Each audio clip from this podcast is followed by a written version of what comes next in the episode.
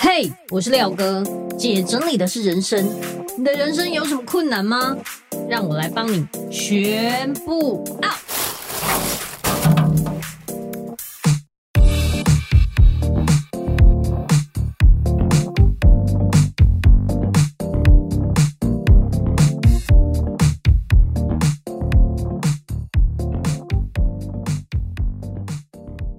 欢迎回来，姐整理的是人生。我是你的整理师廖星云廖哥。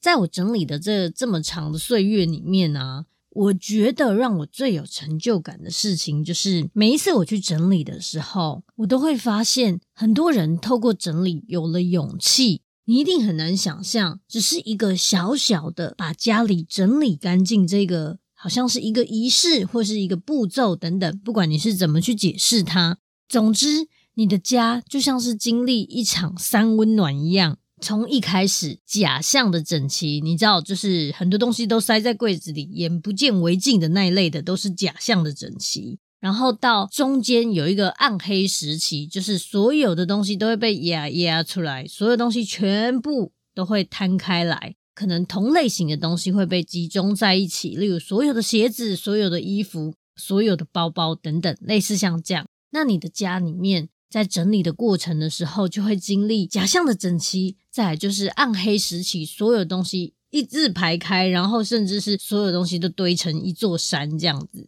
那这个时期的时候，大部分人都会很痛苦，原因是东西比他们想象中的多很多。每一个人到这个阶段的时候，都会说：“嗯，我觉得我应该还好。”可是想不到把所有东西都集中起来的时候。那个数量真的是蛮震撼的，所以我就在想，经历了第一个阶段跟第二个阶段之后呢，再到第三个阶段，你可能会有在整理的筛选的过程，会非常的痛苦，因为你必须要面对所有你过去下的决定。你看，你的家会有这么多东西，都是你过去的决定嘛，你会有一种。早知道我就不要买这么多这类型的东西，你看都过期，或是我为什么当初会买这么丑的衣服？我是怎样等等，你会有各种懊悔啊、不开心啊、难过啊、痛苦，当然也是会有一些小惊喜啦，例如找到钱啦、找到钻戒啦、找到嗯、消失很久的钥匙等等，这一类是小惊喜，但绝大多数都会在一个。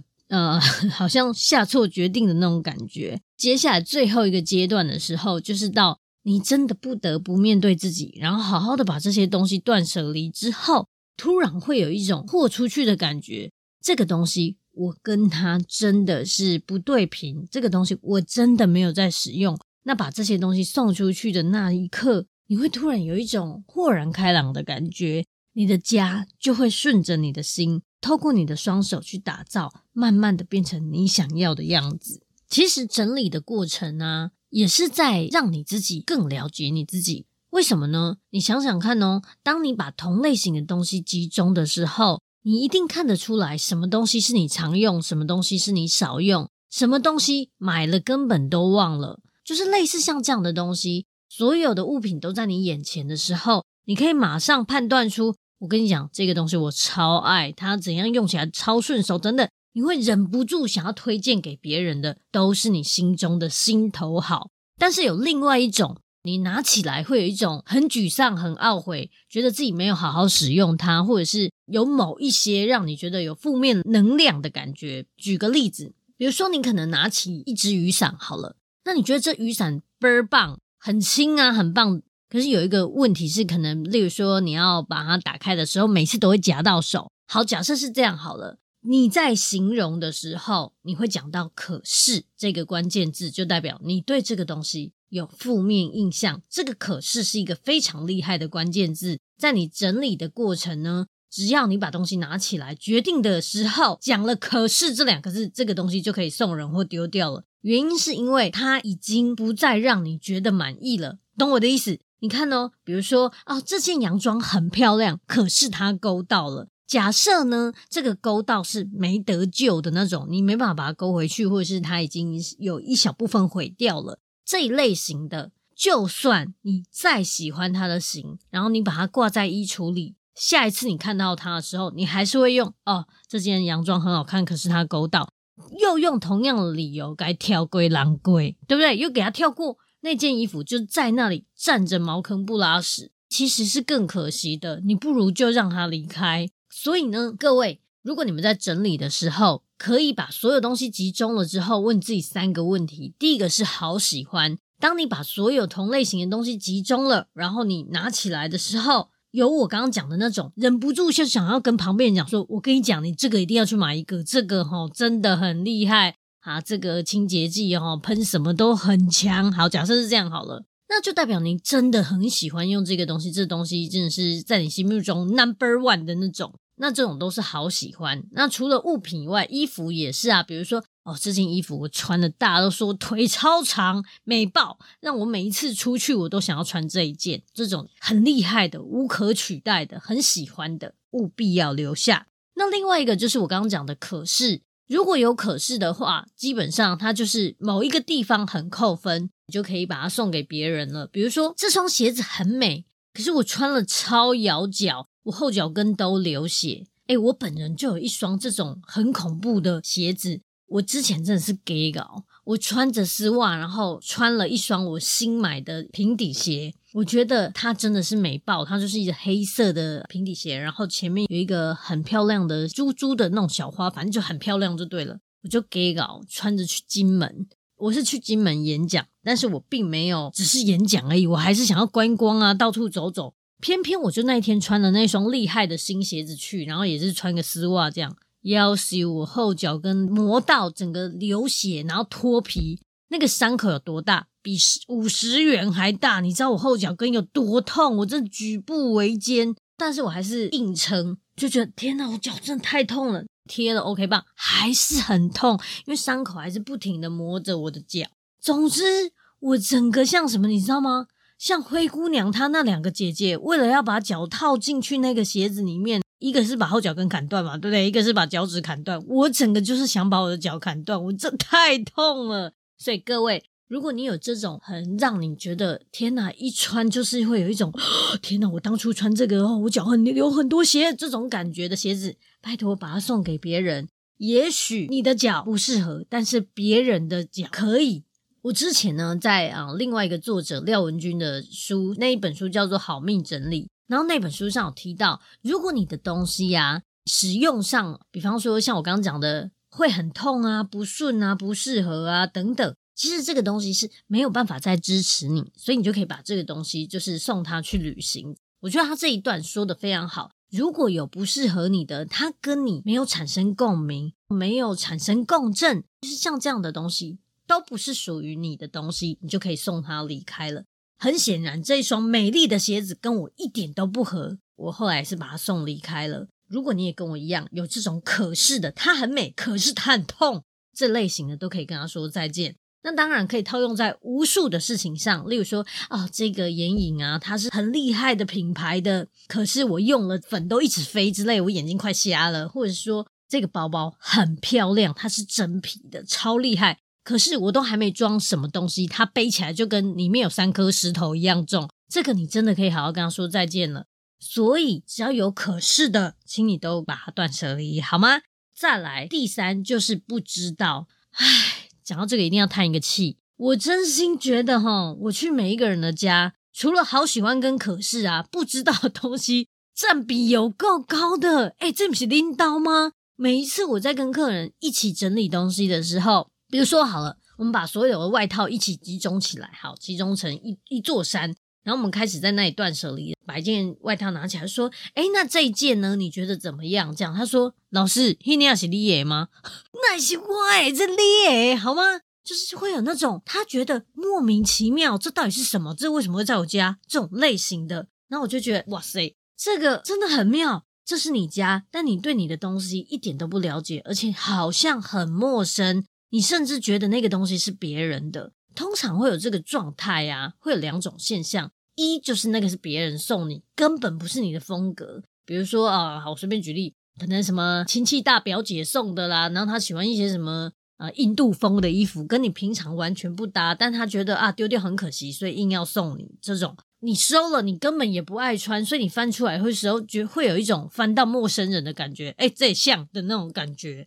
如果是别人送你的，还有一种就是恩典牌。我真心觉得，如果啊你自己很会买，然后你又会收恩典牌的话，请你恩典牌就少收一点。因为我有发现，绝大多数的人啊，收一堆恩典牌，然后自己又很会买的话，你要给你小孩穿，他就一个身体。现在现场就有这么多你买的衣服跟恩典牌的话，你一定会先拿你买的给他穿，对不对嘛？大部分的人一定会先拿自己买的，因为觉得自己买的倍儿棒，水嘎。所以如果是这样的话，那你恩典牌就少拿一点，因为恩典牌就是像我刚刚讲的，你翻出来想说，哎呦，啊，今年乔五十项，诶是你收什么隔壁阿尚他们孙子的，对不对？所以像这样的情况下，我的建议就是恩典牌少一点，因为你在一刚开始没有整理的情况下，到最后当你开始整理，或者是把它拿去洗，或者是什么。你会发现，天呐，恩典牌根本就是让你更多事情要做的一个苦差事。如果你时间已经很少了，然后你自己也很会买了，恩典牌就少收一点。而且它也会让你变成一个遗忘的来源，就像，哎，这像啥？这谁的？这莫名其妙这样。再来第二种现象就是你团购乱买的。如果你是团购乱买的，你也知道图片上那个 model 穿起来啊，比如说啦，嗯，可能他穿是在膝上，然后美呆了这样。结果你收到像一个布袋一样，一点腰身都没有，然后自己穿起来好像把黑色垃圾袋穿在身上的那种感觉。别人穿是奥黛丽·赫本风，就你穿就是一个穿着黑色垃圾袋的一个奇妙的一些演话剧的人，像这样，然后就觉得哇塞，怎么那么可笑？如果是这种拿起来就今天是啥这像诶的这种，你就可以跟他说再见了。然后你要承认你自己当初买错东西，承认自己的失败，把这件衣服送给更需要的人。也许真的有一个话剧社，他们要演小魔女，真的就特别需要你这件宽宽的，对不对？你也是在做好事啊。总之，今天跟大家聊这个断舍离的抉择方法，我觉得是一个很有趣的点。每一次在教大家整理的时候，我自己有一个很酷的特色，就是我可以用非常浅显易懂的方法，让别人觉得，对，我讲的都是你啊呢，对，你怎样？你懂我这种感觉，讲到让别人不得不动起来。我的声音有一种魔力，你听了，你一定要动起来，你不能只是坐在那里听，你必须要站起来，然后好好的去做点什么事。例如像我刚刚说的，你就可以把同类型的东西集中，然后好好看一下。哎呦，我以为我只有二十双鞋子，想不到我有一百二十双，隐藏版特多。或者是说我老公以为他没有很多球裤。结果殊不知，从他高中至今到现在三十几岁，他的球裤十几年等等都有可能嘛。这些东西集中了之后，才知道自己拥有多少。而且在集中的时候，你才可以看出你真正的喜好，什么有在穿，什么没有在穿。集中的力量真的很大。还要补充一个，我觉得集中很有趣的一点：如果啊，你的家人或什么你的朋友是一个很爱乱买某一种类型的人，比如说啊，我随便举例好。我之前有一个国外的客人，她跟我视讯咨询，她老公啊超喜欢买可乐，买超多超多汽水、可乐之类，反正就是一大堆饮料，都是那种有气的饮料，这样汽水。她每一次明明家里都有，但她就是忘记，然后她又去买，忘记又去买，买超多，然后就觉得哇塞，已经很多了，但她老公都不觉得，所以我就教她一个方法，真的是集中的力量，超市陈列法。那这个超市陈列法很有趣，我请他把他们家的架子啊，就是上面东西全部清空，把它当成像大卖场的那种货架这样，把同一层同样的饮料全部放在一层，然后就像我们去 Seven 打开那个冰箱一样，就是所有整个饮料都是排整排，就这一排都雪碧，这一排都可乐，这一排都橘子汽水，类似像这样。当然，因为他们数量更多，所以他们是用一层一层来算，这一层呢都是七喜，这一层都是可乐等等。那你知道那个颜色啊、整齐度啊，相当壮观，就是大卖场的概念。那她老公回来之后，看到那个货架，对不对？就是超看到那个超市陈列法之后，他吓到，他就天哪，我有买这么多吗？我家我们家竟然还有这么多饮料。在那一刻，他就清醒了。你不觉得这真的超好用的吗？对不对？比任何人跟你说你买很多的都有效。我还有遇过一个阿桑，他真的很会买东西。如果我们同样的东西啊，比如说生活用品、卸妆乳，我们可能买个一罐或者是两罐，已经很多了，真的就一张脸而已。一罐其实可以用很久。好，就算每天要用一罐两罐，也撑一段时间。他买东西的单位数是 单位数哦，是两箱。别人买一罐或两罐，他是买两箱，好不好？冷箱是几类单位？他东西都放在箱子里，那你看不出来。但当我们把它摆出来，用一个铁架，再用一个收纳篮，然后把所有的就卸妆乳啊、洗面乳等等、肥皂啊、洗衣精啊，然后什么只要是那种生活用品，他都买两箱两箱的这种。然后我们全部把箱子拆掉，然后一个一罐一罐标签朝前，然后把它摆好，看起来就是一个整齐的全脸的概念。然后呢，请他本人站在这个全脸拍一张照。当他这样子拍照耶、之后，他看了那一张照片之后，他真的脸歪掉。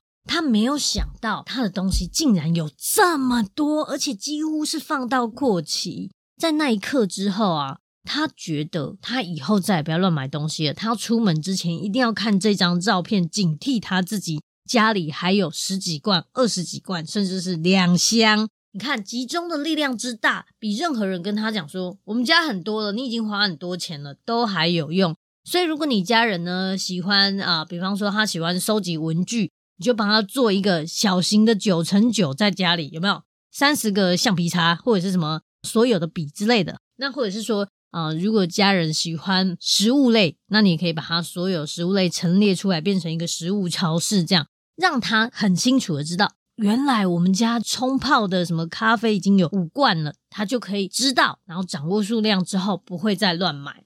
今天呢，就是跟大家闲聊一集，如何在你断舍离的时候，用一个很简单的标准来判断什么东西对你而言是重要的，那也希望对你有所帮助。记得听我的 podcast 的时候，手不能停，要动起来，好吗？